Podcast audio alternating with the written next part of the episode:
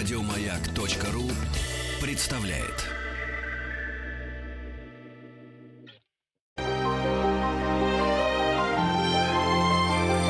Собрание слов Фёклы Толстой Добрый вечер, это программа «Собрание слов» у микрофона Фёкла Толстая. Сегодня мы будем говорить о русском языке, о современном русском языке, о словарях. И поводом к нашему разговору э, стал юбилей, 120 лет со дня рождения автора одного из самых известных, наверное, словарей русского языка, которым мы сейчас э, пользуемся. Это Сергей Иванович Ожегов. И вот словарь Ожегова, я думаю, что это одна из самых распространенных книг по тиражам. Если кто-то заглядывает в толковый словарь. А в гостях у меня доктор филологических наук, профессор Высшей школы экономики и РГГУ Максим Анисимович Крангаус. Здравствуйте. Добрый вечер. Добрый вечер. Добрый вечер.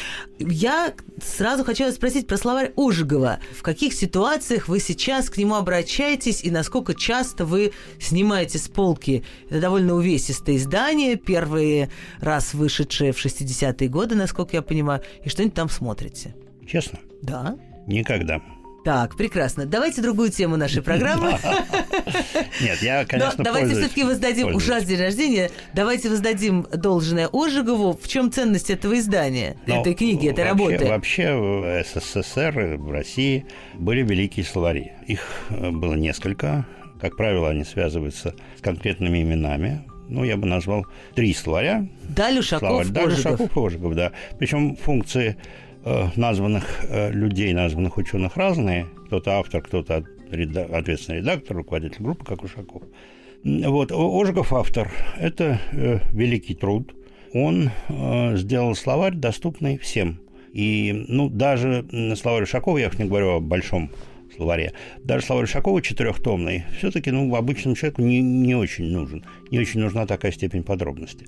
Ожегов сделал однотомный словарь с каким-то гигантским количеством переизданий, который служил э, русским людям множество лет. И потом, когда уже стало очевидно, что он, он сильно устарел, он раздвоился. Э, Продолжали переиздавать словарь Ожегова, но появился еще словарь Ожеговой Шведовой. Ну, такой Наталья. Юрьевна Шведова Да, продолжала да. многие годы, если не сказать десятилетия, дополнять, Да, исправлять, да, да. уточнять, снабжать новыми смыслами э, то, что Это было сделано современный Сергеем словарь Ивановичем. м, Ожегова. Ну, вот я говорю без, без отчеств, потому что, собственно, мы все так говорим, словарь Ожегова. да. И, собственно, этим словарем вот какое-то время мы все пользовались, а пока не полностью ушли в интернет. Люди словари хуже ушли в интернет русские, в отличие, скажем, от словарей английского языка, которые это пространство э, обживали, обживают и, в общем, уже живут там полноценной жизнью. Русские словари э, хуже приспособились к интернету, но все равно мы пользуемся словарями, в том числе Ожегова, Ожегова Шведовой, в частности, в интернете. Мы открываем соответствующий сайт, открываем соответствующий словарь. Поэтому я ответил нет, не про пользуюсь ли я словарем Ожегова, а нет, снимаю ли я с полки э, словарь, Старый да, академический том, да, словарь, том, да. вот такой образ профессора, который все еще лезет на полку, с трудом э, сдувает пыль, ну и так далее. Нет, нет, вот такого я не делаю. А в интернете, конечно, я часто пользуюсь словарями. Но я недавно открыла словарь и э, поняла, насколько утрачен навык просто искать слово в словаре, потому что еще когда, Да, да. э, будучи студенткой филфака, э, я занималась изучением разных других языков, то вот это вот крутить туда-сюда, каждый, ты точно, вы же это не то, что знал, какая буква за какой, а просто это как-то автоматически э, шло, и Да, причем не первая, да, а да. вторая, там, и третья. И вообще, вообще все опытные люди могли так взять словарь, посмотреть на его толщину, словарь русского языка, скажем, прикинуть Где слово на «п»? К, где будет, Да. так, или на П, где оно будет. Да. А Открыть примерно, иногда просто на той странице, на которой надо, ну или почти надо. А, Это да, это навык абсолютно утрачен. И вообще, сколько мы утратили навыков. Но так жить удобнее, без этих Так навыков. жить удобнее. И, наверное, бумажных словарей больше не будет. Ну, то есть в том отношении, что, наверное, они будут напечатаны, если кому-то нужно. Но основная их жизнь и количество просмотров, я думаю, несопоставимо Ну, самые мощные издательства, я считаю, что лучший словарь в мире это, конечно, Оксфордский словарь, ну, издательство. Они сделали очень умно. Они еще переиздают однотомник, такой на очень тоненькой бумаге, ну, такая замечательная книга, которая приятно держать на полке. Но большой словарь, то есть тот многотомный словарь, он давно ушел в интернет-пространство, и это необычайно удобно, потому что в интернете мы можем пользоваться словарем по-разному. Мы э, можем не читать всю статью, а читать кусочек статьи, слушать произношение. То есть есть масса преимуществ, которых нет у бумажных словарей.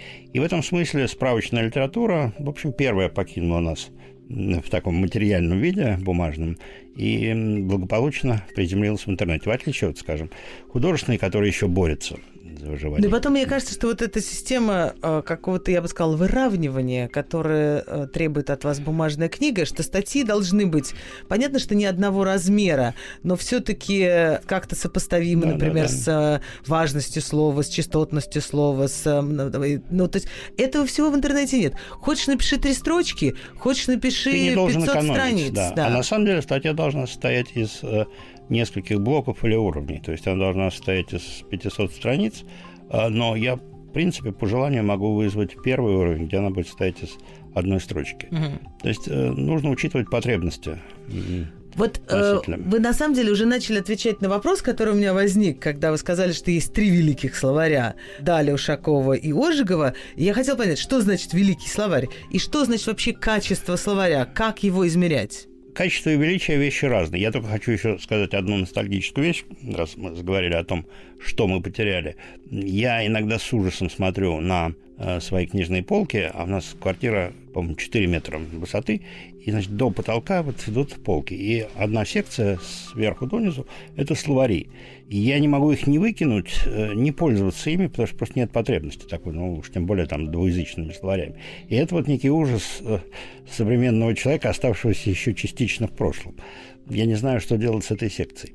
Вот, да, но... у, меня, у нас дома точно такая же, только да, это да, еще да. словари всех славянских да, языков, да, ну, и словарь русских больше, народных конечно. говоров, и еще чего-то, да, еще да, чего-то. И, ну как, выкинуть это преступление культурное, да? Да. А, а что? Ну, занимает место... Почти все да. есть э, в интернете. Так мы говорили о великих и э, Да, качество и величие э, разные вещи. Словаря. И даже если мы говорим о высоком качестве, а не о величии, просто, ну, так, профессиональный вопрос, то качество тоже меняется со временем. Один из самых качественных словарей э, русского языка – это словарь Ушакова. Четырехтомный словарь. 30-е годы ну, сделанные. 30-е и 40-е, по-моему, uh 40-м. Так что это вот э, эти годы. И у него есть один, наверное, огромный недостаток – а с другой стороны, сегодня это уже можно рассматривать как историческое достоинство. Он находится под сильным влиянием идеологии. И какие-нибудь слова, связанные с политикой, типа буржуазии или какие-нибудь советские слова, они, конечно, толкуются как надо, как надо с позицией власти, с позицией советской идеологии. А, но для читателя того времени это скорее недостаток, потому что хочется знать истинный смысл истинный, слов. Да, смысл. А сегодня это памятник вот советской эпохи, мы понимаем, как, э, что такое советские толкования. Э, но толкования действительно очень качественные. И иллюстративный материал замечательно подобран. Э, я бы сказал, что по качеству это номер один. Но сегодня он безумно устарел. И устарел и лексически, и вот методически, или как это называется, в общем, с точки зрения лексикографии. Он тоже уже, конечно, староват. Но я думаю, что вот если брать все словари российско-советские, то для своей современности, для, для того времени, когда он создавался, это был, наверное, с профессиональной точки зрения ну, лучший, или один из лучших, ну, вот из, из, из известных словарей лучший. Угу. Словарь Даля, э, я сразу прошу прощения за это слово, это в некотором смысле помойка. Но великая помойка, нет. Ну, беру обратно слова, приношу извинения. Нет уж, нет уж, все, уже нет, воробей ну, вылетел. Ну, да, да, ну что, что я имею в виду? Это великая помойка, потому что там качество лингвистическое низкое, но качество материала собранного то есть объяснение, толкование. Объяснение, толкование, да. да. И, и, и даже э, представление этого материала очень плохое, потому что разобрать, что это, какие-то говоры указаны не точно, как мы сейчас видим, э, одновременно указаны литературные слова, и э, слова из диалектов. Это вот все переменно свалка, давайте так, менее, менее э, маркированное слово возьмем. Свалка, но свалка потрясающая, где можно найти какие-то жемчужины, где можно найти все, что угодно. Приходят вам в голову какие-нибудь жемчужины из Даля? Э, Ну, вот я, например, э, писал статью про э, слова, как по-разному в разные эпохи осмысляются, интерпретируются слова, связанные с числом. Что такое двушка сегодня, что такое двушка в советское время, э, что такое там... Дайте-ка я попробую разгадать Двушка, это. трешка, вот, пожалуйста. Да, значит, двушка – это Статья была, я сразу скажу, на секунду прибью. Э, Статья была о трех словах. Двушка, трешка, пятак. Ага, значит, двушка, я думаю, что в советское время, я к своему детству обращаюсь не к, Да, времен, да, да, да, не к да, временам Владимира да. Ивановича Даля, а это двухкопеечная монета, которая абсолютно необходима, чтобы звонить из автомата. Да. Ну, это А, такая ты- культо- культовая вещь. Да, Советская- трешка это зеленая банкнота 3 рубля. И очень жаль, что у нас Абсолютно было верно. 1, 3, 5, 25, 50, 100, а сейчас вдруг 2000. Что 2000? Я все время считаю, что это иностранная Да, да, да. какая-то деньга Да. мне попалась. Вот. И 2 рубля тоже я как-то до сих пор на них кашусь. Значит, пятак, понятно, это в метро пройти 5 Пять копеек, да. копеек. Да. А сейчас двушка. Я думаю, что это срок. Нет, все-таки нет, нет, вы правы. Двушечку. Нет, вы правы. Особенно, Нет. когда сказали, Во- что дали двушечку. Во-первых, э, и в советское время, и сейчас, и двушка, и трешка это больше, чем то, что вы назвали. Вы назвали первые основные значения. Да. Э, Сегодня двушка первое значение это все-таки не срок. Но все-таки это такое утрирование некоторое. Это, А двушка это квартира, ну, конечно, это конечно, квартира, о, Господи, конечно. и трешка забыла, это да, квартира. да. Заметьте, что более однородно. Ну, пятак это по-прежнему не квартира, но не Пятак удивляет это ли вас, что... пятак. Ну, это тоже, но это пятак как раз меня меньше интересовал, потому что это пятак-пятачок, это метафорический перенос э, пятачка, показываю Хрюшки. себе, да, хрюшки, хрюшкиного пятачка на человеческий. Нет, меня интересовало именно число. И сегодня пятак, это не очень понятно, что такое. Я думаю, что вот в таком числовом значении это не очень употребительно. Не смущает ли вас, что двушка – это две копейки, а трешка – это три рубля? Ну так потому что не было... Было. А, три копейки Не было, забывайте, не и было... важные, и тоже они были важные, потому что А. если двушка это культовая вещь, потому что мы звонили, Да. это звонок любимый, звонок там, не знаю, из больницы, и люди, собираясь в больницу, брали с собой мешочек Да. э, двушек.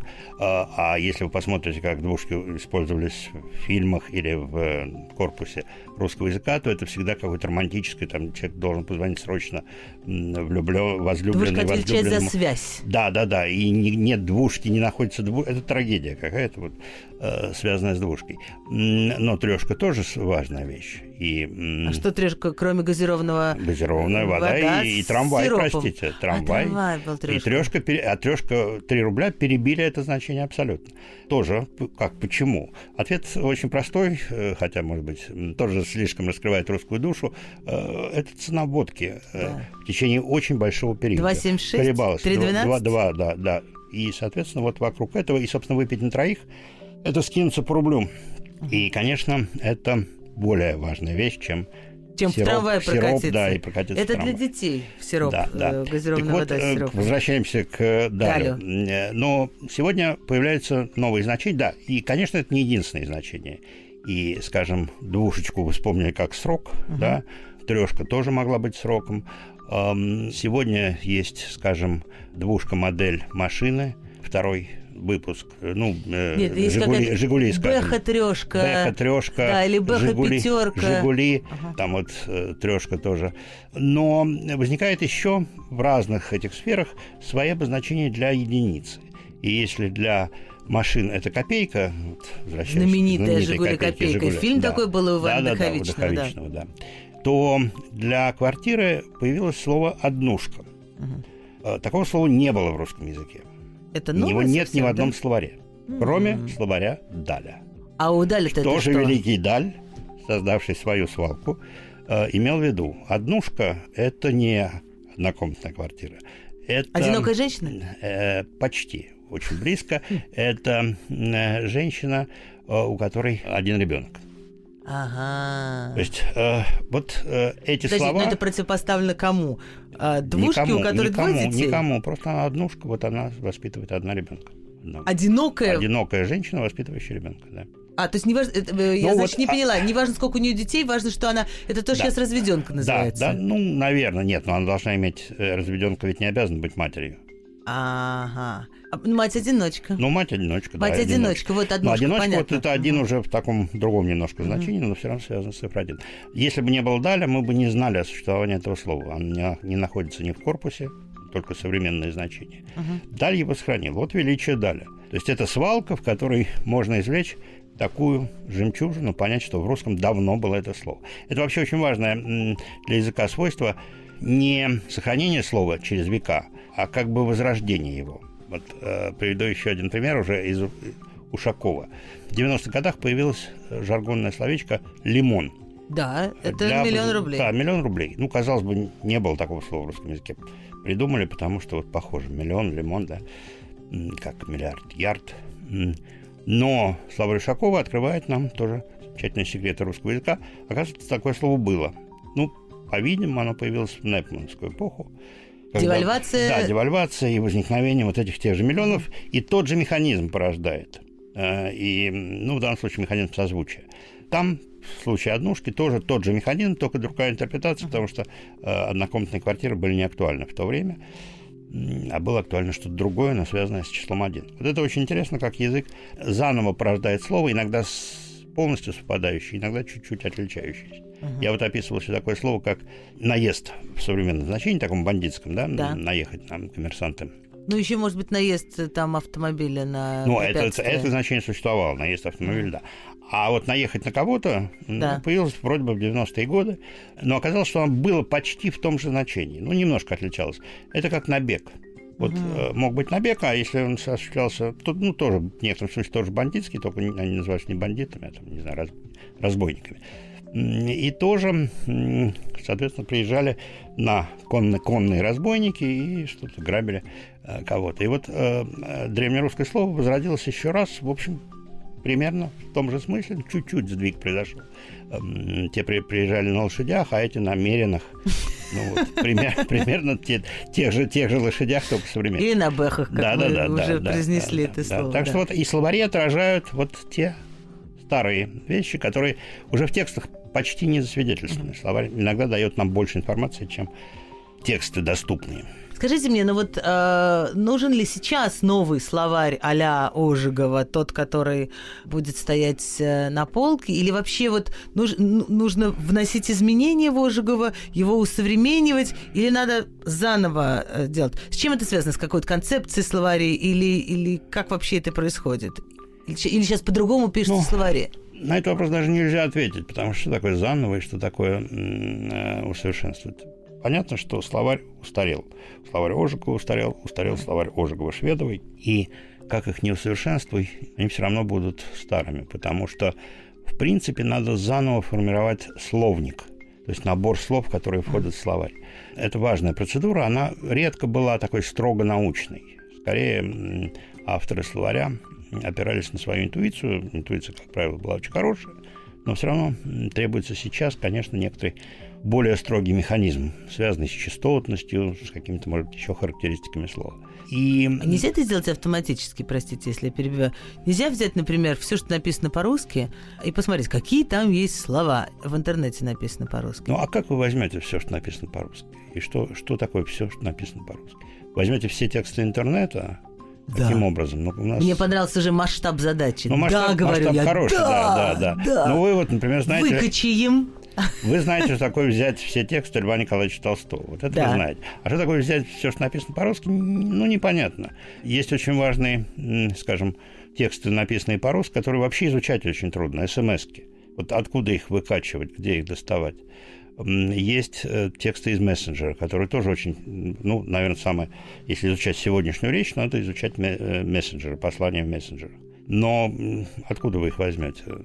Как вы будете выкачивать их? Добровольцев попрошу Ну, сдать свои добровольцев, да, но это все равно будет не все, потому что добровольцев будет мало. Поэтому, ну, даже если вы берете доступные тексты, все равно э, слово «все» настолько масштабное, настолько объемное, что, наверное, эта задача нереализуема.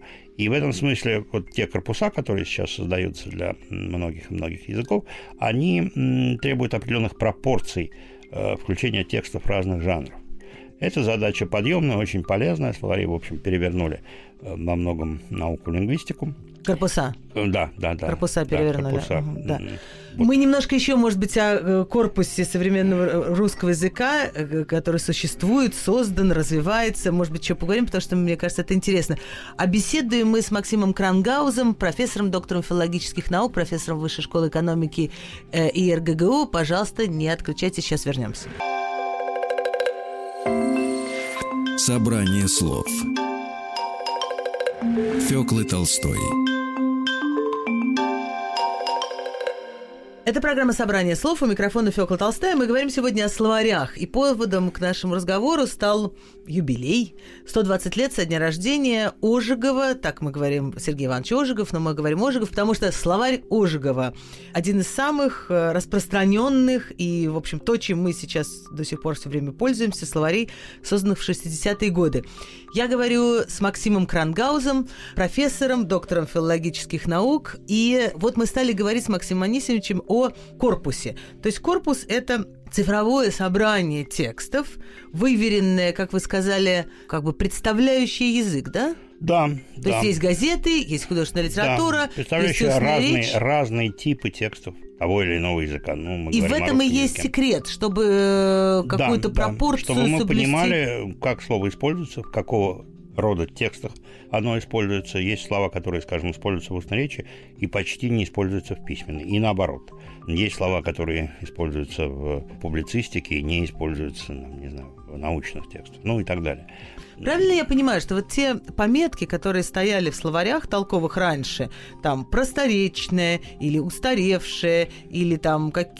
их, их было на самом деле не так много. Не так много, да. То это, сейчас- И это была всегда очень важная лингвистическая проблема. Какие пометки выбрать. Хочется выбрать побольше и разнообразных, Да. а точность обязывает выбрать поменьше и однообразных. И поэтому такие классические пометы – это разговорное, это, то есть литературное слово, которое характерно для устной речи и не очень характерно для письменной. Ну, те же самые двушечки, которые мы сейчас обсуждали, это разговор. Да, наверное, да. Да. А есть просторечное. Это слова, характерные тоже для устной речи, но образованный человек их э, употреблять не будет, а будет Ну, употреблять например. необразованный. Ну, Давайте, профессор, что-нибудь нам просторечное, пожалуйста. просторечное, сейчас бы не ошибиться в чем-нибудь. э, Ну, хочется сразу неграмотное что-то сказать, типа ихний. Ну, вот ихний, наверное, форма, форма просторечная. А слово прямо, чтобы было просторечное, ну, вот я какие-то употребил бандитские слова, типа наезд, да, ну вот, наверное, там ты на меня наехал, если сейчас сказать. Это скорее просторечное, хотя я думаю, что уже это разговорное. А это разные градации, Смотрите, да? есть против- противопоставление устной и письменной речи. Да. И вот слова, характерные для устной, но не характерные для письменной, слова, характерные для и устной, и письменной, не помечаются никак. Да. А если слово имеет ограничение какого-то рода, то тут вылезает помета. Если слово характерно только для письменной речи, ну, какие-нибудь там, не знаю, очи, то э, появляется помета там книжная, э, Ага. устаревшая, что-то что вот в, в этом роде. Если с- слово характерно для устной речи, то в зависимости от того, для кого оно характерно, мы выбираем э, из двух, по крайней мере, помет. Устная и, э, простите, устная тоже бывало, да. Просторечное и разговорное. разговорное. Разговорное – это обычное слово, которое мы вот сейчас могли бы употребить в нашем обычном разговоре, но оно не характерно для письменной речи. А просторечное – это то, что интеллигентные люди не должны, ну, образованные интеллигентные, это не важно. Да, это более сниженное. Ну, вот считается, что брань просторечная.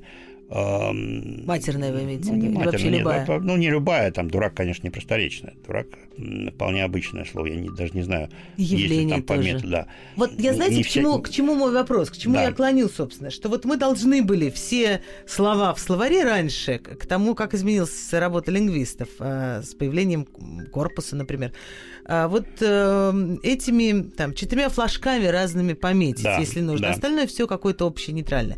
Сейчас же корпус и цифровые возможности с ним работы э, дают гораздо более плавную, детальную и интересную картину относительно каждого конкретного слова. И, э, то есть вы можете, ну, как к большим данным вы обращаетесь, да. и у вас там самое главное задать интересный вопрос. А дальше сложные, кривые, тут выпуклости и прочее, прочее.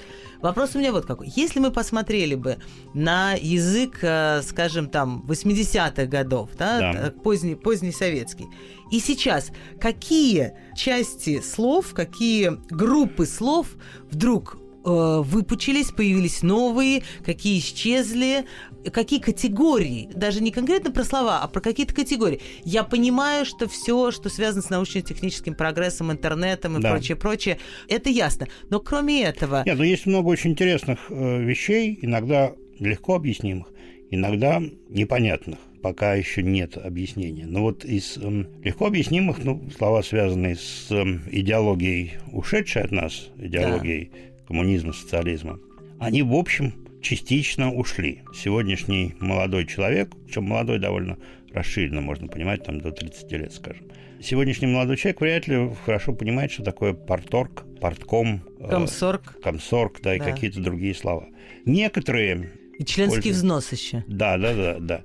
Некоторые, э, используя современное какое-нибудь слово, современное значение, переобулись, да.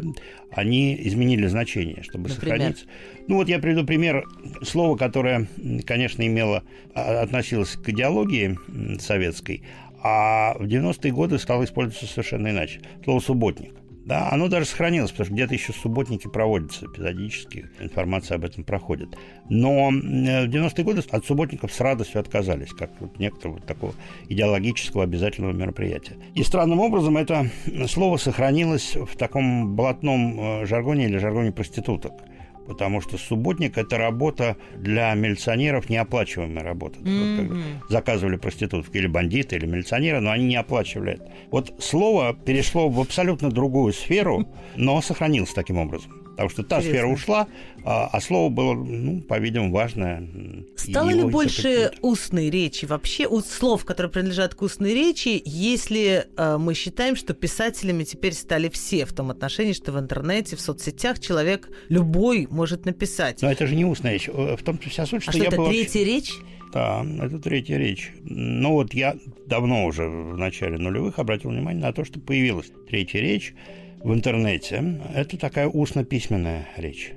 Потому что мы пишем слова, когда общаемся в интернете, мы их записываем, но при этом мы используем язык устный, мы используем лексику, которую используем в устном языке, синтаксис устный, а не письменный. И вот эта речь в интернете, это действительно новый тип речи, который, ну, вы удачно назвали третий. Я ее назвал устно-письменный. Да, но вот это интересно, как человек вроде бы, какая... мне кажется, что это прямо связано с технологией, в том отношении, что когда ты раньше писал книжку, выпускал книжку, да.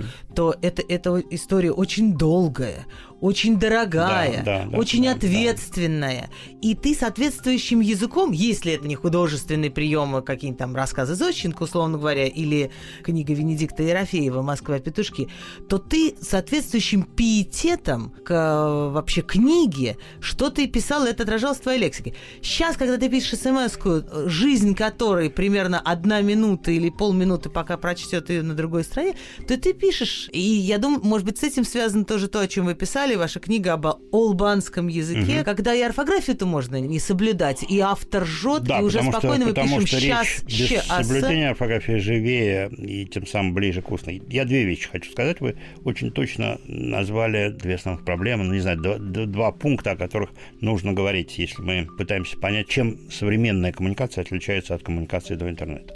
Первое, для интернет-коммуникации важно не противопоставление письменной и устной, потому что мы стали писать гораздо больше, а то, что письменная речь стала использоваться для разговора, для беседы, для диалога. Если много тысячелетий мы разговаривали устно, а письменно мы либо рассказывали о чем-то, либо писали какие-то монологи. То есть это, была, это был не разговор.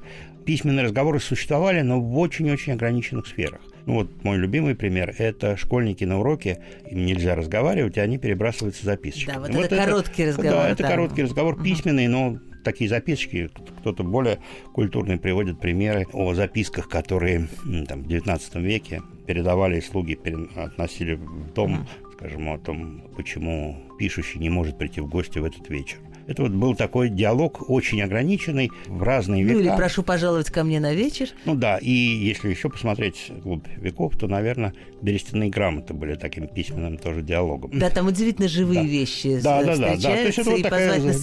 свидание. Это и- смс если хотите, да, если говорить современным языком. Ну или электронное письмо. Функционально, да. Да. Но, опять же, это все очень ограничено. А сегодня мы стали болтать письменно. И это принципиально отличие. И поэтому сегодня важно не письменная это или устная речь, а диалог это или это рассказ. Ну, монолог, э, нарратив, любые термины можно использовать. Второе, о чем мы сказали, это ценность устной и письменной речи. И она радикально изменилась. Действительно, у людей, живших еще в 20 веке, письменная речь была гораздо ценнее устной. Вы сами привели прекрасный пример про книгу. Человек мог ждать свои книги, там писатель мог ждать свои книги до старости. Наконец, когда издавали вот такую тонюсенькую книжечку стихов, гордиться, ходить и махать перед м, лицами знакомых. Э, Написать письмо было трудно, и мы знаем вот э, литературную болезнь сидения перед листом белой бумаги и невозможности написать слово. Но даже, простите, что я перебиваю, по- поскольку это прямо связано с пространством, где мы сидим, но даже устная речь, скажем, на радио, вот недаром это был не ведущий, а диктор, то есть это фактически была письменная речь, залитованная и проверенная Да-да-да, многократно, да, да. и потом просто представленная не в виде типографского набора, а в виде очень отточенного и тоже поставленного вот механизма да, воспроизведения. Да. Да. Прервемся на секунду. Мы говорим с э, профессором, доктором наук Максимом Крангаузом. Говорим о том, как меняется язык и как меняется словарь языка. У нас будет еще несколько минут в конце часа, чтобы закончить нашу беседу. Фёкла Толстая и ее собрание слов. Это программа «Собрание слов», и говорим мы о словах и словарях. Отмечаем юбилей Сергея Ожегова, который написал знаменитый, до сих пор пользуемся словарь Ожегова. А сегодняшний мой собеседник – лингвист, который занимается современным языком 21 века и языком в том числе интернета, Максим Анисимович Крангаус, профессор, доктор наук, профессор Высшей школы экономики РГГУ. Мы с вами стали говорить о том, как ничего не стоит сегодняшнее наше Да, общение. Так для нас необычайно ценным и редким была письменная речь. То есть мы с трудом выдавливали из себя письменные слова, а болтали мы легко, не задумываясь об этом. Часами могли разговаривать по телефону. Да. Э, Ну, вот болтовня, это было все Но сейчас этикет, например, предлагает все-таки писать э, Вот я, я к сообщение этому в веду. WhatsApp. Сегодня да. это перевернулось наоборот. Сегодня для нас, поскольку мы начали болтать письменно, и нас уже не остановить, то сегодня устная речь оказывается гораздо ценнее. Сегодня, ну вот классический пример, который я всегда привожу, это разговор по телефону. Ну что раньше было набрать номер и позвонить человеку? Сегодня мне пишут смс-ку или Могу я письмо в мессенджер, могу ли я вам позвонить, и разговор о том, могу ли и как далее, затягивается на там, А как вы относитесь к э, новой штуке, когда, вот, например, в WhatsApp вам присылают голосовое сообщение? Да, дальше началось, мне, к счастью, мало присылают, но вот м- Я моим люблю, родственникам например. присылают много, и да, это раздражает. Но что интересно, что тем самым устная речь стала очень ценной, но стала вытесняться письменной из сфер, где письменной раньше не было. То есть э, частое и обычное, оно менее ценно. И началась битва, если хотите, между устной и письменной речью.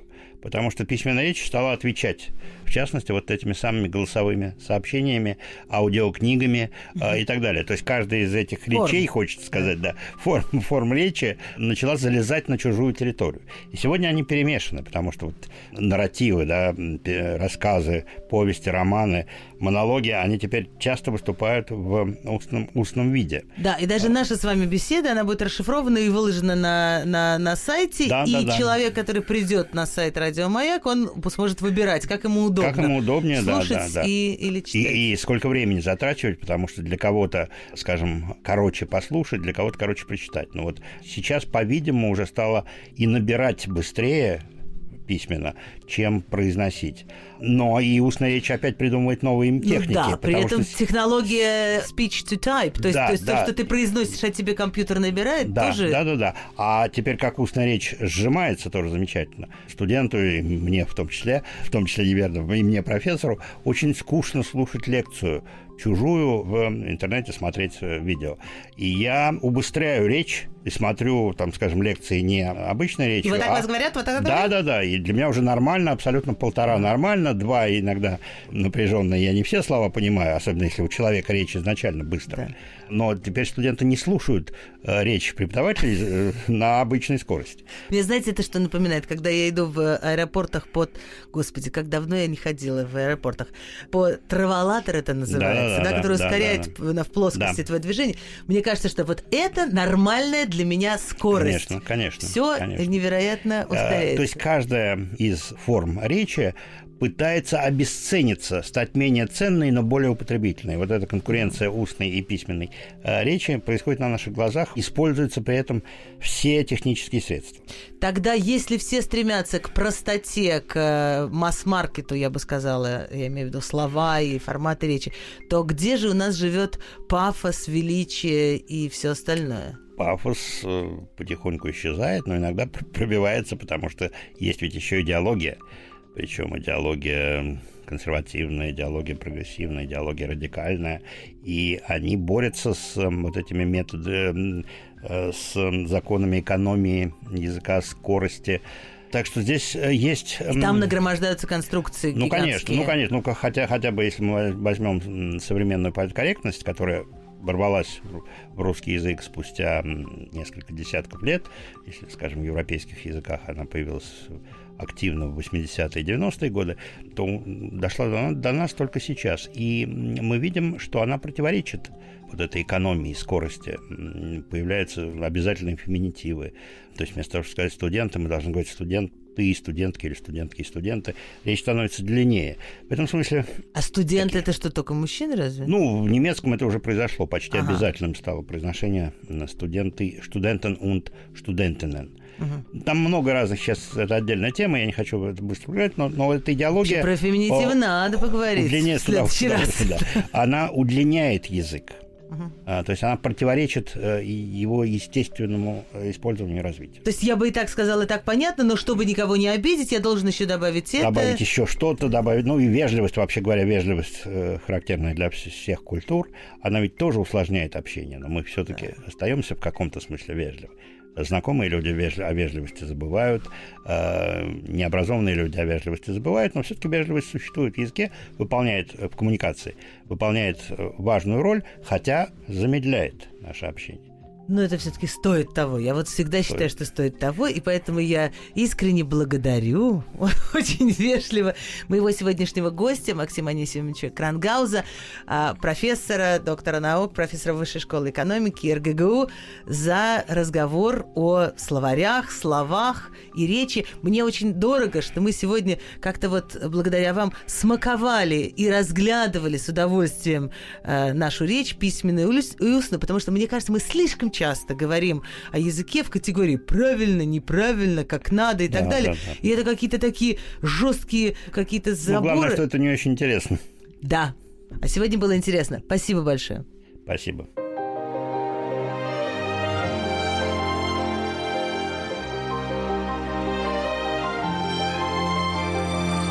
Фёкла Толстая и ее собрание слов. Еще больше подкастов на радиомаяк.ру